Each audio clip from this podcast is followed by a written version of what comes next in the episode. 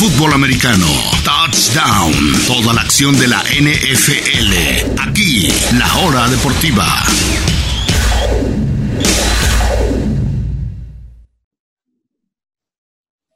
Bienvenidos, amigas y amigos, a este especial de sábado de la hora deportiva. Les habla Juan Pablo Sabines. Este especial por primera vez está haciendo, es un programa prácticamente piloto de la hora deportiva dedicado de lleno al fantasy. Hay muchos, mucho contenido del fantasy, pero casi no hay nada en español, así que por eso decidimos dedicar este espacio a ustedes nos estén escuchando a través de Spotify, nos estén escuchando a través de Google Podcast o cualquier otra plataforma, los invitamos a seguirnos, a darnos buenos reviews.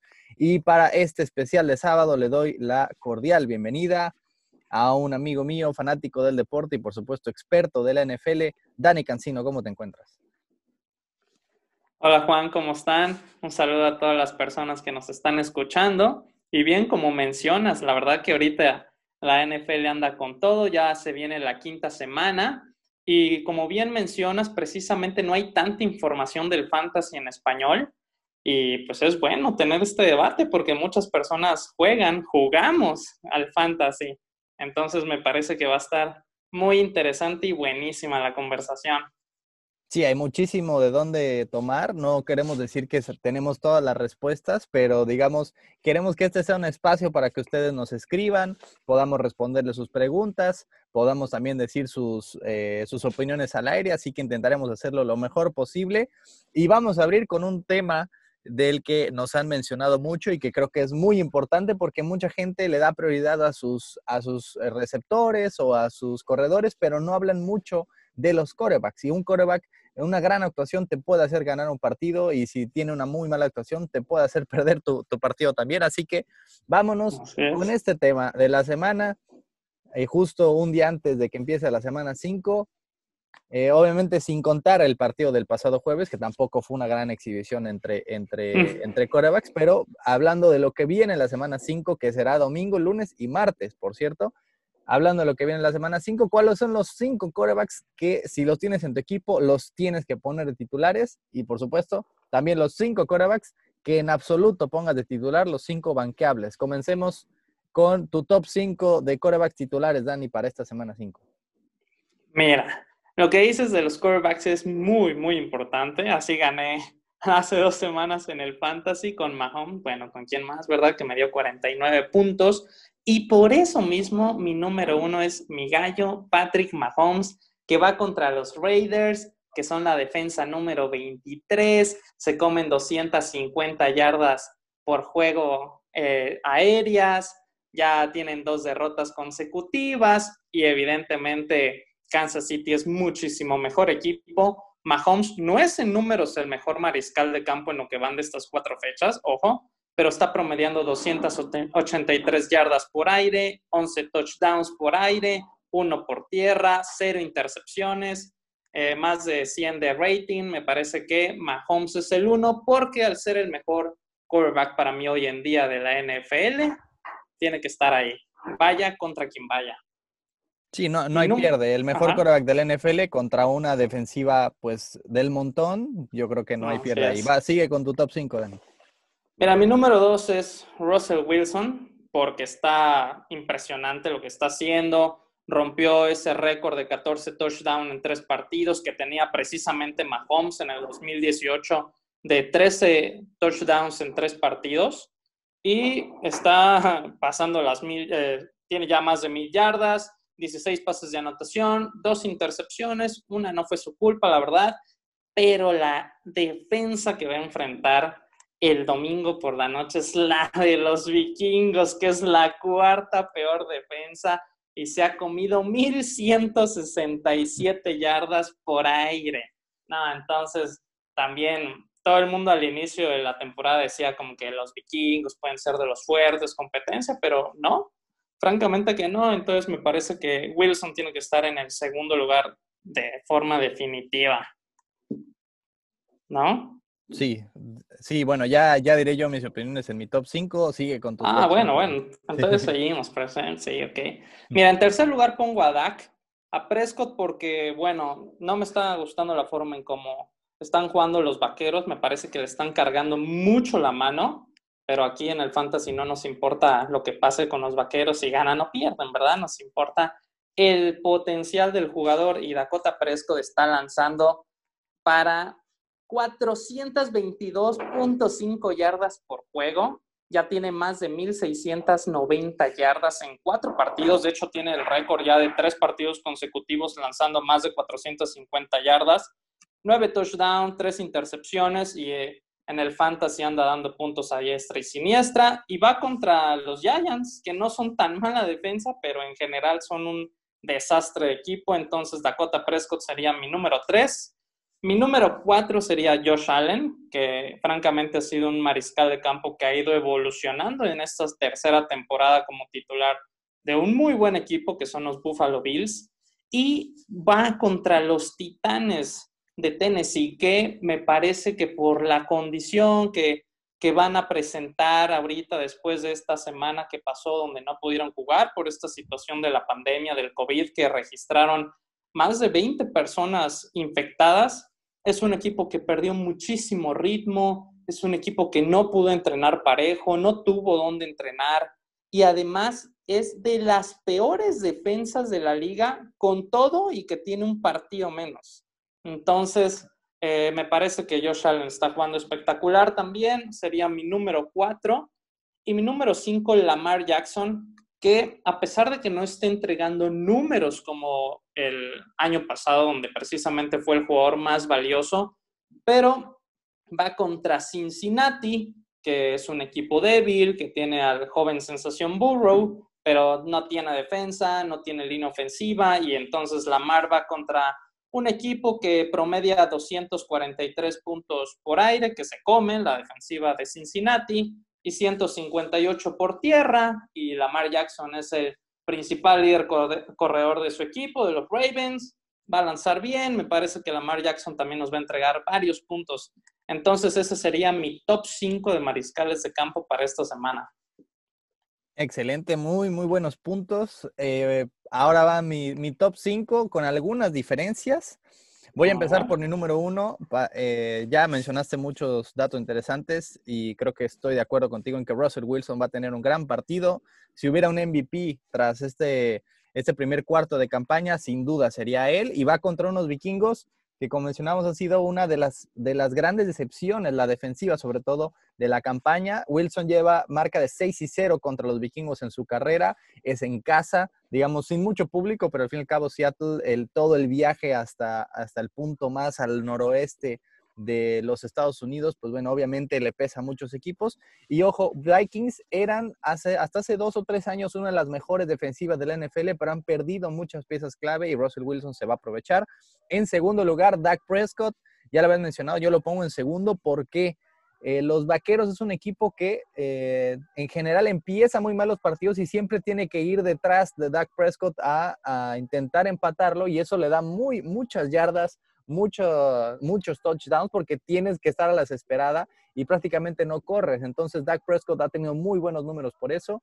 La defensiva de los gigantes es lo mejor del equipo, que no es decir mucho, porque mm. la ofensiva es literalmente la peor de toda la NFL, así que creo que Dak Prescott debe tener un buen partido, ahora sí, con mucho más calma y sin venir de atrás, ya con un, eh, por fin más calmado porque los Vaqueros de Dallas solamente de 313 jugadas ofensivas que han tenido en la campaña, solamente han tenido la ventaja en el partido en siete, en todo el año. Y esas siete fueron todas ante los Rams, bueno, casi todas ante los Rams, así que casi nada en el año han, han tenido la ventaja.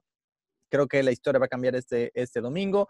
El número 3 es Mahomes, ya lo habías mencionado, un gran quarterback ante una defensiva del montón, va a tener un gran partido. Cuatro para mí es Lamar Jackson, ya lo mencionaste muy bien, no hay nada que agregar. Y el quinto está a punto de poner a Deshaun Watson, pero creo que quiero hacer un cambio. Deshaun Watson que va a entrenar coach por primera vez en su carrera, ya no va a ser Bill O'Brien, sería Romeo Cranell, va ante una defensiva de Jaguars, también eh, que pasó a ser de una de las mejores a una de las peores del NFL en un lapso de dos, tres años, pero la línea ofensiva no me convence en absoluto y voy a poner ahí a Kyler Murray, que ha tenido un par de partidos bastante malitos, pero ojo, las últimas tres temporadas, quiero, quiero seguir una tendencia, las últimas tres temporadas en la NFL, el MVP en el 2019, el año pasado, fue Lamar Jackson de segundo año. En 2018 fue Patrick Mahomes de segundo año. En 2017 fue Brady, pero estuvo muy cerca de ser Carson Wentz y yo creo que hubiera sido inclusive Carson Wentz de no haberse lesionado eh, al final de la campaña y que era su segundo año también. Es decir, los corebacks de, de primera a segundo año dan un brinco y para mí el que lo tiene que dar esta campaña es Kyler Murray. Lo vimos muy bien las primeras dos semanas, bastante regular en las últimas dos. Yo creo que va a dar el salto frente a una defensiva de los Jets también en el fondo de la tabla. Kyler Murray en Nueva York frente al a mí, a mi parecer, el peor equipo de toda la NFL y yo actualmente top 5 en puntos de fantasy en la NFL, yo creo que va a tener un gran partido este jovencito de los Cardenales. Y ahora vámonos con la otra cara de la moneda, los cinco peores quarterbacks que podrías poner de titular, los cinco banqueables. Empieza, Dani, con tu top 5. Mira, mi top 5, precisamente ahorita que mencionaste a Wentz, es increíble cómo ha venido a la baja. Claro que las lesiones no le han ayudado, y mucho menos su equipo. O sea, lo están presionando a cada rato. ¿Y contra quién va este fin de semana? Contra los acereros de Pittsburgh que tuvieron su bye week sin querer queriendo, ¿verdad?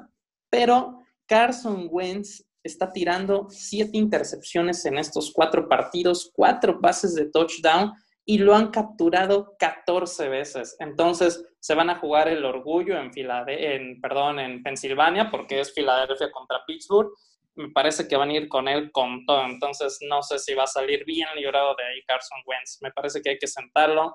Segundo lugar, Danny Jones, que como ya lo mencionaste, bueno, es un desastre ese equipo en general, pero la ofensiva es malísima, tiene cinco intercepciones, solo dos pases de touchdown, y eso que es el líder corredor de los gigantes. Más ahorita que Barkley se lesionó, pero no, no tiene nada que hacer. Y me parece que Dallas, a pesar de ser una defensiva terrible también, pero tiene que sacar el orgullo contra este rival divisional. Entonces, Danny Jones por ahí tampoco va a salir bien librado. Fitzpatrick, que de Fitzmagic pasó a Fitztragic ya porque inició muy bien contra los Jaguars y un muy buen partido, duelo de la Florida, pero va contra los 49 de San Francisco.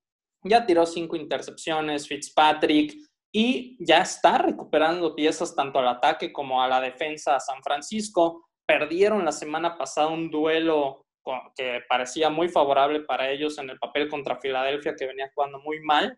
Y yo creo que se van a querer sacar esa espina. Entonces Fitzpatrick por ahí ya pasó de moda también. a ver si ya le dan. Inclusive podría ser el último partido de, Fitzpatrick con Miami. Ya la gente pide a gritos a Tua. Yo creo que ya la temporada está muy difícil para, para que Miami piense en playoffs. ¿Qué es lo peor que podría pasar? Aparte, tienen un calendario medio accesible, tienen a los Jets dos veces, por ahí a los Bengalis. Yo creo que deberían pensar tarde o temprano en Tua. Podría ya ser a partir de la siguiente semana. Continúa, Dani. Estoy totalmente de acuerdo con lo de Tua. Y bueno, en cuarto lugar tengo a alguien que me parece que está jugando muy bien, que es Burrow, este joven sensación que su último año universitario lanzó, lanzó impresionante y tiene el récord de más pases completados para un rookie en ese segundo juego contra los Browns, a pesar de que pierden, y ha lanzado tres partidos consecutivos más de 300 yardas, récord para un novato también, pero se enfrenta contra los Ravens, que los Ravens no aparecen al inicio de las primeras dos semanas, estaban ahí entre las mejores defensas, si no es que era la mejor, pero ahorita cayeron, pero es porque contra quién se enfrentaron en la semana 3, tres contra Mahomes y los Chiefs. Ellos le hicieron un tercio de las yardas que han recibido. Entonces me parece que este equipo va a ajustar y le va a costar mucho a Burrow este partido. Y en quinto lugar pondría a Joe Flaco. ¿Por qué? Porque una, no sabemos qué trae Flaco. Y número dos, en qué equipo juega. Ya lo dijiste, Juan, en el peor equipo de toda la liga. Los Jets de Nueva York son un desastre, terriblemente coacheados y van contra un equipo como los Cardinals, que como bien mencionas, a pesar de que tuvieron estas dos semanas más flojas eh, y las dos del arranque muy buenas, yo creo que contra aquí no, no van a dejar pasar nada, ¿verdad? Entonces ese sería mi top 5 de los que hay que banquear esta semana. Ok, estoy casi de acuerdo, casi eh, de acuerdo en los cinco. Yo pondría en primer lugar a quien sea como se llame, el coreback que juegue contra los Patriotas. El coreback de los Broncos juegan el domingo, perdón, juegan el lunes en este eh, Monday Night. Falta saber si estaría Stephon Gilmore, que creo que todavía si juega con más razón no pongan de titular a quien sea. Al parecer sería Jeff Driscoll, que en realidad es el tercer quarterback de la franquicia. Es eh, los quarterbacks novatos o de segundo año tienen marca de un ganado y 36 perdidos contra los Patriotas de Bill Belichick en el Gillette Stadium en, su era. El único el que les ganó, por cierto, fue Colin Kaepernick ahí en 2002. Es el único de primero o segundo año que ha ganado en Gillette Stadium en la era Belichick.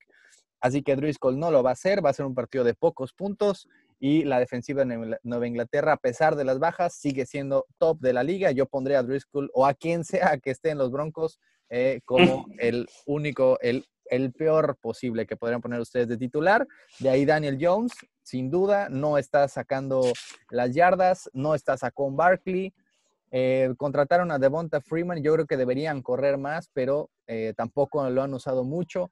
Me parece que Daniel Jones en absoluto lo pondrían en este ni en ningún partido del año. Joe Burrow, Carson Wentz y en quinto lugar, en vez de Joe Flaco, a mí me parece que Baker Mayfield no va a tener un buen partido frente a los Potros de Indianapolis. Una gran defensiva de los Potros y los, eh, los Browns ya se dio cuenta Kevin Stefanski que son más poderosos cuando corren primero y pasan después. No dependen, no tienen que depender de Mayfield, tienen que depender de Nick Chubb, que no va a estar, va a estar fuera aproximadamente un mes, que por cierto yo lo tengo en mi fantasy, sí que me dolió bastante la lesión, pero aún así tienen a, Lamar Hunt eh, y tienen una, eh, una muy buena línea ofensiva como para pensar primero en correr y después en pasar. Así que contando la gran defensiva de los Potros y que, lo, y que Stefanski ya vio que el camino hacia las victorias ha sido correr, correr y correr y no depender de Baker Mayfield, yo creo que Mayfield va a tener una tarde tranquila eh, con los Potros de Indianapolis y en absoluto, en absoluto sugiero que lo pongan de titular. Así que eso es nuestro top 5 de los titulares y top 5 de los banqueables para esta semana 5 de quarterbacks. Y ya el tiempo que nos queda, vamos a responder las preguntas que recibimos esta semana, gracias a los que nos escribieron. Y por supuesto, los invitamos a seguir participando en Facebook La Hora Deportiva, también en Instagram, arroba La Hora Deportiva con JPS. Nos pueden escribir sus preguntas para el programa de la siguiente semana. Comencemos. Y este te hago la pregunta a ti, Dani. Eh, pregunta Julio Carballo de Chiapas, nos pregunta que tiene que escoger a dos de esos tres, es decir, tiene que banquear a uno. Michael Thomas, CD Lamb y Brandon Cooks, Thomas de Nueva Orleans, Lamb de los Vaqueros y Brandon Cooks ahora con los Tejanos. ¿A quién recomendarías tú banquear de ellos tres? Uf, es una pregunta que pensé que podría estar más difícil, pero mencionaste lo de Bill O'Brien, que corrió a Bill O'Brien, era ¿quién era? ¿Cómo se llama? Gerente general y coach, un desastre. Entonces yo creo que Cooks, porque está jugando mal realmente el equipo de, Tejanos. Mm, se fue Hopkins, que era su mejor arma. Me parece que no están finos. Entonces, en general, por la situación del equipo, yo pondría en banca a Cooks y me quedaría con CD Lamb, que está siendo muy buscado por Dad Prescott, que Prescott está regalando puntos a diestra y siniestra. Tiene 304 yardas, 21 recepciones, dos touchdowns. Y Michael Thomas, que a pesar de que no lo hemos visto por por esta pequeña lesión que tuvo, aparentemente ya va a regresar y sabemos que si está en forma es el mejor posiblemente receptor de la liga. Entonces, Cooks a la banca. Cooks a la banca, Lamp, el novato, pero que ha tenido un gran año hasta el momento con los vaqueros. En la semana pasada, dos touchdowns frente a los Browns. Y Thomas, claro, la duda es qué tan saludable está, pero en cuanto vuelva, es sin duda, sin duda tiene que estar titular. Y bueno, Brandon Cooks, que pues ha pasado de equipo en equipo, ha tenido muchas lesiones, muchas contusiones. Creo que coincidimos Michael Thomas y CD Lamb titulares, Brandon Cooks a la banca. Eh, para responder la pregunta de Julio Carballo. Vámonos con la siguiente pregunta. José Mundo desde Vancouver, Canadá. Miren, hasta en Canadá nos están escuchando.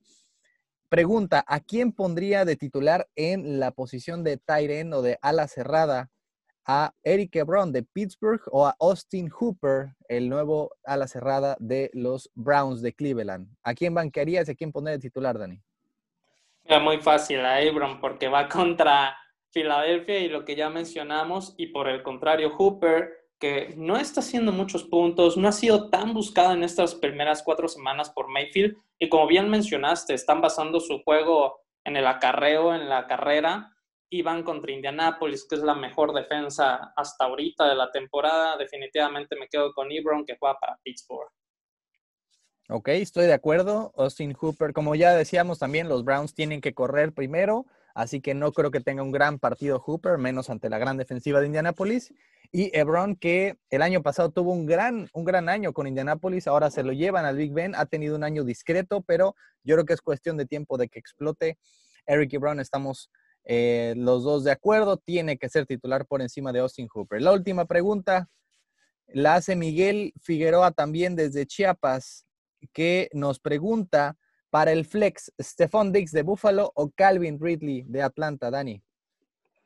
Yo me quedaría con Diggs porque Josh Allen está jugando muy bien, mejor que Ryan. Sabemos el potencial ofensivo que tiene los Falcons, que al no tener a Julio Jones también deberían buscar mucho a Ridley, pero por ejemplo el partido pasado contra Green Bay prácticamente no lo buscaron y a Diggs está siendo el segundo eh, receptor con más yardas en lo que va de la temporada. Tiene 403 yardas. Lo han buscado 35 veces, ha hecho 26 recepciones, más de 15 este, yardas por recepción, dos touchdowns.